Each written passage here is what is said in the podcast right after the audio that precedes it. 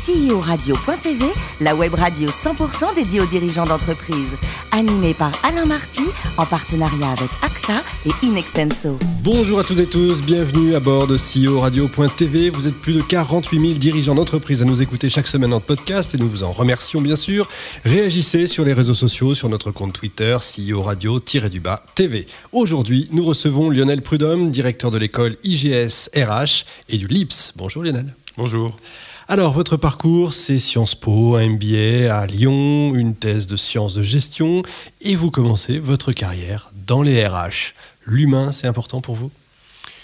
Oui, en, fait, euh, ce qui a prévalu à ce choix-là, c'était euh, quand j'étais euh, effectivement MBA à l'EM Lyon euh, en major finance. Donc, je cherchais en fait des organisations. J'étais attiré par l'innovation et par l'innovation sociale, notamment des entreprises. Très tôt donc, hein, quand même. Très tôt, et je pensais que c'était un, Je pensais à l'époque naïvement, d'ailleurs, potentiellement, que c'était un, un facteur de performance.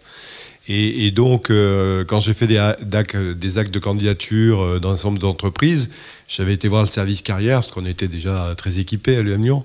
Euh, et en fait, je leur avais donné des critères, justement, d'entreprises innovantes, connues socialement pour leur innovation. Et ils m'ont sorti tout un ensemble d'entreprises. Donc c'était assez amusant parce qu'à l'époque est sorti. alors il y avait il y avait Majorette avec des, petites voitures. Des petites voitures.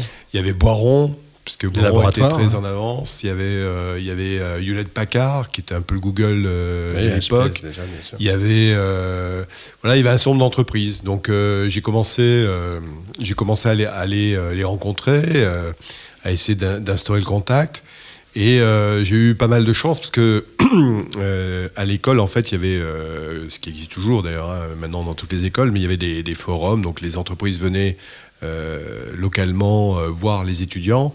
Et c'était une époque où il n'y avait pas encore euh, beaucoup, il n'y avait pas trop de tension sur le marché de l'emploi. Donc ils, étaient dans une démarche volontaire pour nous accrocher, nous attirer. draguer un peu. Hein, Exactement. Et donc en fait, il y a un certain nombre d'entreprises qui sont venues, dont HP, puis aussi Arthur Andersen. Bon, comme j'ai mes copains qui allaient voir Arthur Andersen, par mimétisme, j'ai été les voir aussi, etc.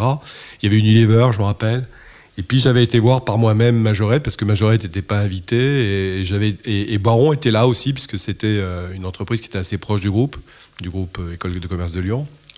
Et en fait, bon, j'ai, vu tous ces gens-là, et, ce qui s'est passé, c'est euh, à la fin, je, bon voilà, puis je dit, bon, il y a des entretiens qui vont, qui vont se passer, d'autres qui vont pas bien se passer. Bon, HP, en fait, ce qui était intéressant, c'est avec la directrice du recrutement, qui était la directrice du recrutement d'HP on a dû parler 5 minutes et on a dû prendre un fou rire pendant euh, quasiment 48 minutes.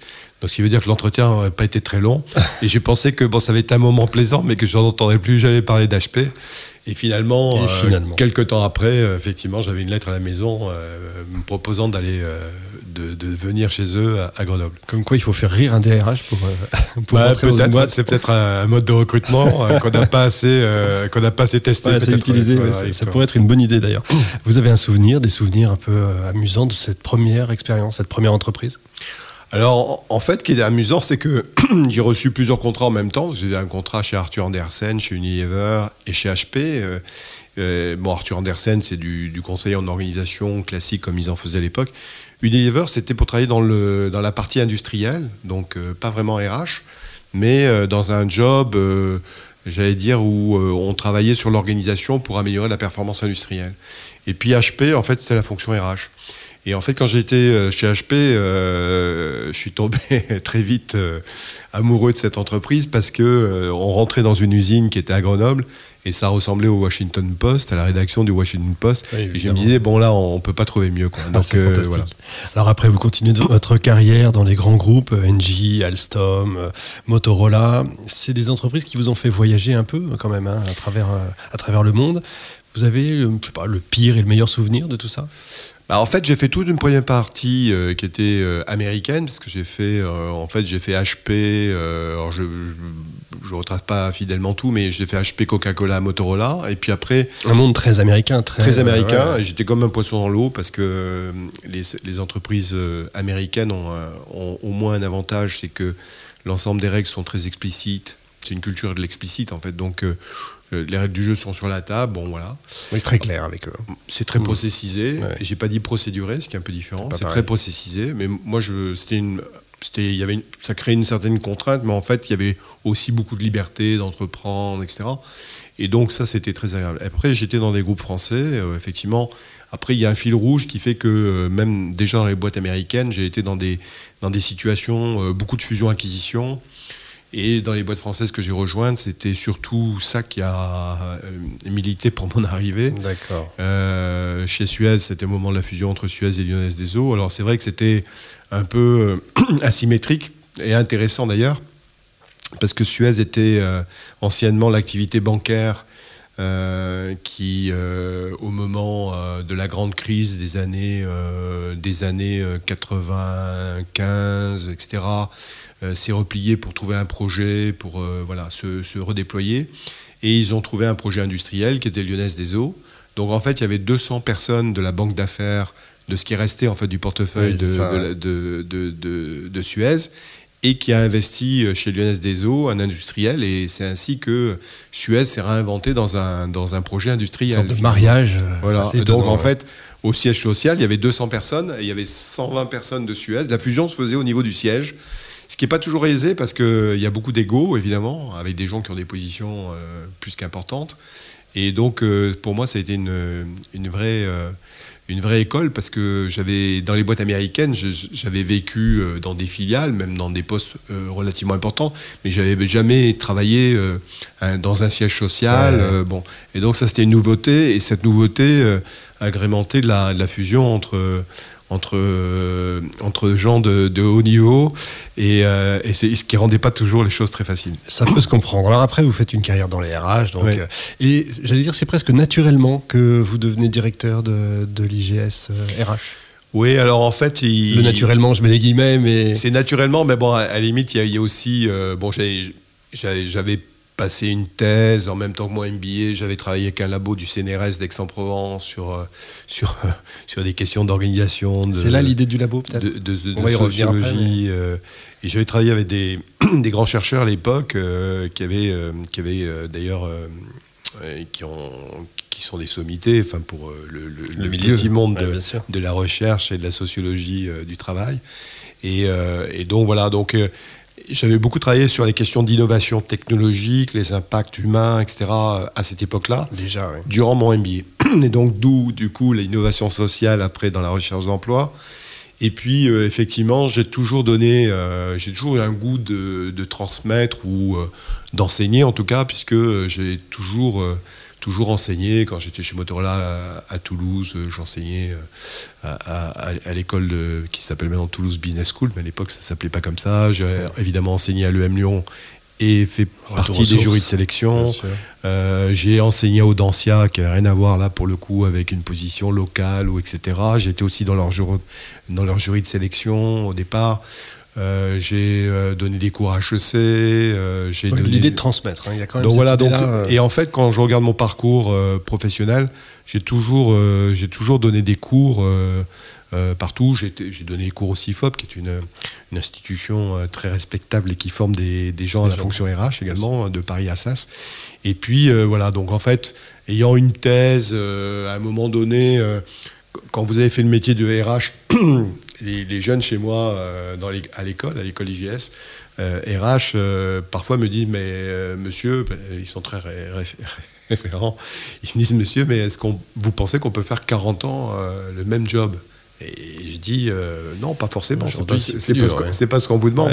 Mais, mais c'est vrai que je me retrouve dans leur questionnement parce que peut-être que moi je ne me voyais pas faire ce job-là. je l'ai fait longtemps, hein, j'ai fait près 28 ans, 29 ans je ne me voyais pas faire forcément toute ma carrière professionnelle dedans. Et, la passion de, effectivement, d'enseigner, euh, de, transmettre quelque chose, euh, même si je ne fais pas des cours tous les jours, puisque je suis directeur d'école, euh, mais de créer les conditions, de regarder les contenus des programmes, de justement, quand je regarde le labo, le labo, en fait, a, et axe son travail sur des problématiques. Et en fait, l'enjeu, la mécanique de ça, c'est de, voir comment les tendances euh, fluctuent euh, aujourd'hui, euh, et évidemment ça a trait à la fonction RH, sinon ça ne serait, serait, pas tellement important.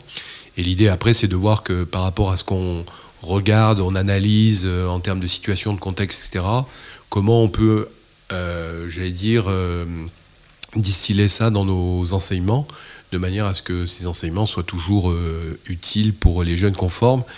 Sachant qu'en plus, bon, peut-être que l'accélération des compétences qui seront les leurs face à des contextes nouveaux, d'organisation, de technologie, etc., va sans doute s'accélérer. Donc il faut, faut, leur apprendre à, je vais dire, à, être proactif, à, voir un peu plus loin. Et, puis à, faire des foulées plus petites, euh, parfois, ou plus grandes, euh, mais voilà, à adapter euh, leur rythme à ce qui se passe. C'est quoi l'IGS Si on veut parler aux entrepreneurs, là, aux entreprises qui ne vous connaissent pas forcément, il y en a peut-être encore alors oui, oui. Alors on est très connu dans le milieu professionnel de la fonction RH, mais pas, pas forcément dans, dans, le milieu professionnel qui s'intéresse pas à la fonction RH, mhm. c'est compréhensible.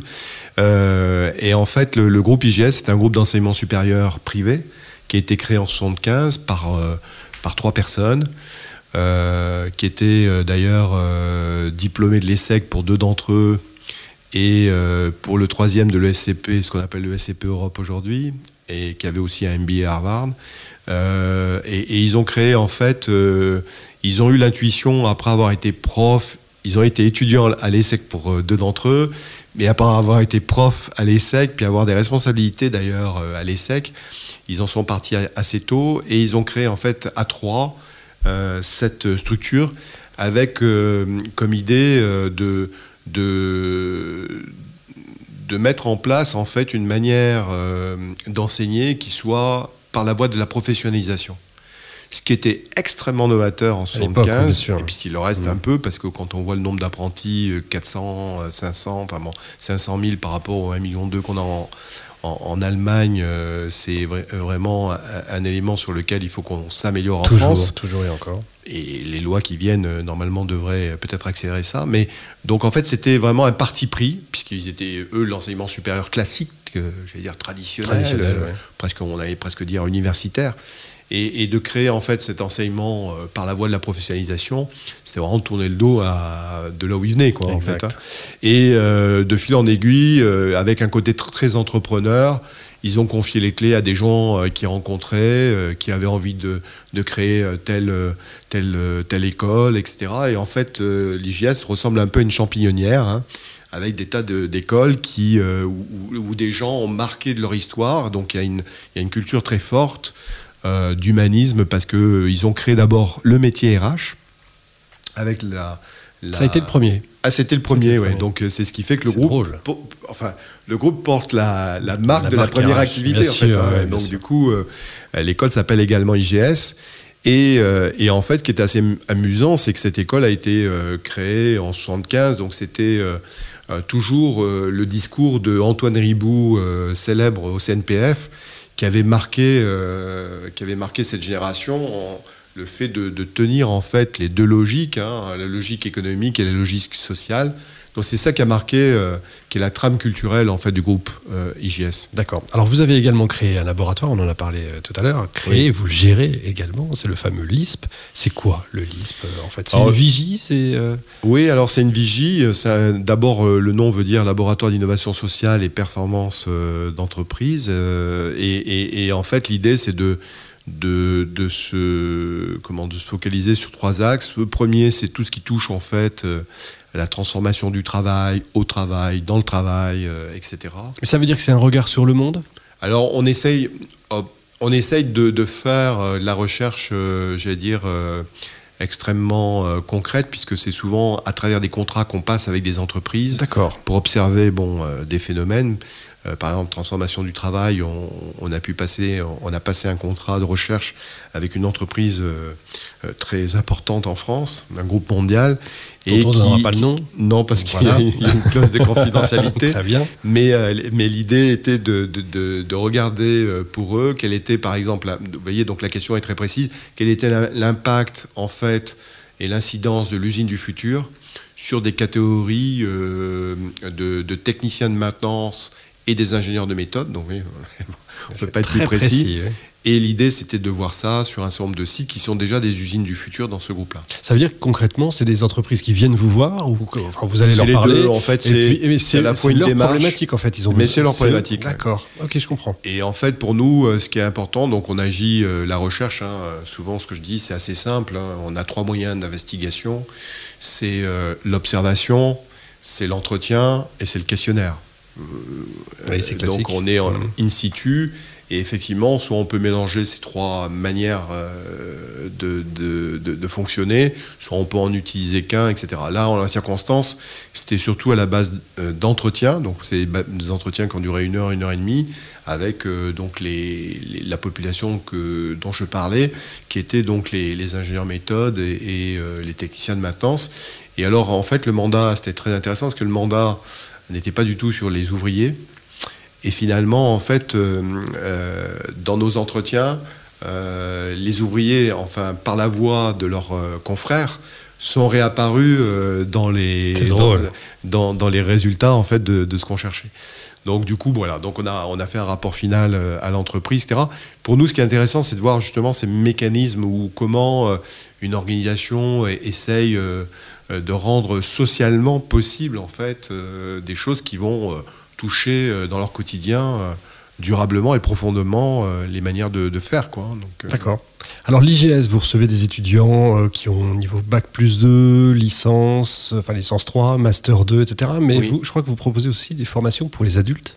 Oui, alors on fait les deux. Donc on a, euh, et c'était d'ailleurs la première activité à la création du groupe, c'est-à-dire que les trois fondateurs avaient commencé l'activité en formation continue, et puis après très vite ils se sont rendus compte que ce qu'ils avaient mis en place comme voie professionnalisante pour des adultes pouvait aussi s'appliquer aux plus jeunes, donc aux étudiants. D'accord. Et c'est ainsi que c'est, ils en sont venus à, l'activité euh, de la formation initiale.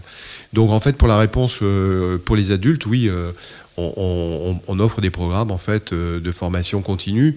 Et si on regarde aujourd'hui, euh, j'allais dire euh, le fait, bon, c'était le slogan euh, de l'école dans laquelle j'étais à l'EM Lyon euh, il y a quelques années maintenant, qui était en fait de la formation tout au long de la vie. On voit aujourd'hui que cette dichotomie en France très marquée entre la formation continue et la formation initiale, qui l'est moins dans d'autres pays européens Oui, d'ailleurs, euh, est en train de vraiment de devenir de plus en plus poreuse parce que on, on voit finalement que les parcours peuvent être des parcours courts pour des, des populations étudiantes, Mmh. puis des, des schémas courts également pour des populations adultes. On voit qu'on peut avoir des mix parfois entre euh, ce qu'on appelle des adultes et ce qu'on appelle aujourd'hui des étudiants dans un même, euh, dans un même programme. Donc en fait, euh, et puis on va voir que les gens vont plus prendre une grande dose de formation peut-être d'un coup, ils vont le prendre par petites capsules, et puis ils vont revenir, ils vont prendre des certificats qui sont capitalisables. Donc en fait, tout ça est en train de changer Oui, énormément. C'est impliqué. Au total, c'est combien d'étudiants l'IGS? Alors, au total, pour l'ensemble du groupe, c'est plus de, si je veux pas dire de bêtises, c'est plus de 10 000, euh, 10 000 étudiants. D'accord, vous avez plusieurs établissements en France. En Lyon, à euh, Lyon, Toulouse et Paris, Bien sûr. et sur des modalités différentes pédagogiques, c'est-à-dire qu'on a des gens qui sont, euh, j'allais dire, étudiants classiques avec des stages, on a des étudiants en alternance, soit en contrat d'apprentissage, soit en contrat de professionnalisation, même si aujourd'hui, euh, à l'ANI, on pense peut-être qu'il n'y aura plus qu'un contrat d'alternance, mais pour l'instant, il y a toujours ces deux contrats-là. Mais voilà, on a tous ces publics, et on a aussi des publics, puisque tout à l'heure, vous disiez qu'on prend euh, des gens euh, à Bac plus 3, mais on a aussi des gens qu'on prend euh, à post-bac, en première année, mais on a des gens qui sont en, en CAP, on a des gens en, en- en Bac Pro, enfin voilà, Ouais, donc c'est euh, très très large. c'est très très large. Ouais, on touche quasiment tous les publics, quasiment de CAP jusqu'à Bac plus 5. Et c'est pas fini. Et alors, côté personnel, qu'on vous connaisse un tout petit peu mieux, il paraît que quand vous étiez petit, votre rêve d'enfant, c'était d'être architecte. Euh, vous êtes toujours passionné? Ah oui, je suis toujours passé passionné d'architecture et, et en fait, euh, c'est vrai que comme je vous le disais euh, précédemment, euh, il y a une partie de l'architecture qui m'a vraiment euh, donné envie d'être plus tard architecte, même si j'ai varié en fait dans mon projet professionnel. Mais euh, c'était effectivement toute cette période du Bauhaus que, que, que j'adore et qui m'a d'ailleurs ouvert à la, à la culture euh, et à cette période euh, florissante de la culture européenne de la République de Weimar. hein. La République de Weimar, Très c'est spécial. entre les deux guerres mondiales en fait ça. donc c'est voilà et qui a été vraiment une époque prodigieuse pour la culture européenne puisque euh, ça rassemblait quand même des grands chercheurs. euh, ça allait de Einstein euh, en passant par le Bauhaus, Miss van der Rohe, euh, Gropius, et puis également des cinéastes, Fritz Lang, Fritz Lang, ouais, etc. et puis des actrices célèbres, hein, Greta Garbo, Marlène Dietrich, etc. Et puis des auteurs, et puis voilà. Donc, Oui, c'est pas que du design, ouais, ouais, en fait, hein, il y avait énormément de choses. Donc, donc c'est une période que j'ai vraiment adorée et donc qui m'a ouvert sur plein d'autres sujets. Ça se sent. Et alors, vous avez aussi un petit faible pour le Saint-Julien, je crois. Ah Qu'est-ce oui, que euh, vous nous conseillez de manger avec ça? Ouais, ce que j'aime bien dans le, le Saint-Julien, c'est que c'est un Bordeaux euh, élégant hein, Ouais. euh, et, et- et fin et, euh, et en même temps, voilà, avec beaucoup de car- caractère. Donc j'aime bien, j'aime bien ce, j'aime bien ce. Alors, on mange quoi avec ça? Très vite. Ah ben on mange, euh, on mange des, des viandes, on mange, euh, oui, on mange des viandes, c'est ce qu'on peut Oui, faire c'est de, ce qu'il y a de mieux, hein. de mieux, Évidemment. euh, exactement. Eh ben merci à vous Lionel. Fin de ce numéro de CEO Radio.tv. Retrouvez tous nos podcasts sur le site CEO Radio.tv, CEO Radio.tv et suivez notre actualité sur nos comptes Twitter et LinkedIn. On se retrouve évidemment mardi prochain 14h précise pour accueillir un nouvel invité. CEO Radio.tv vous a été présenté par Richard Fremder.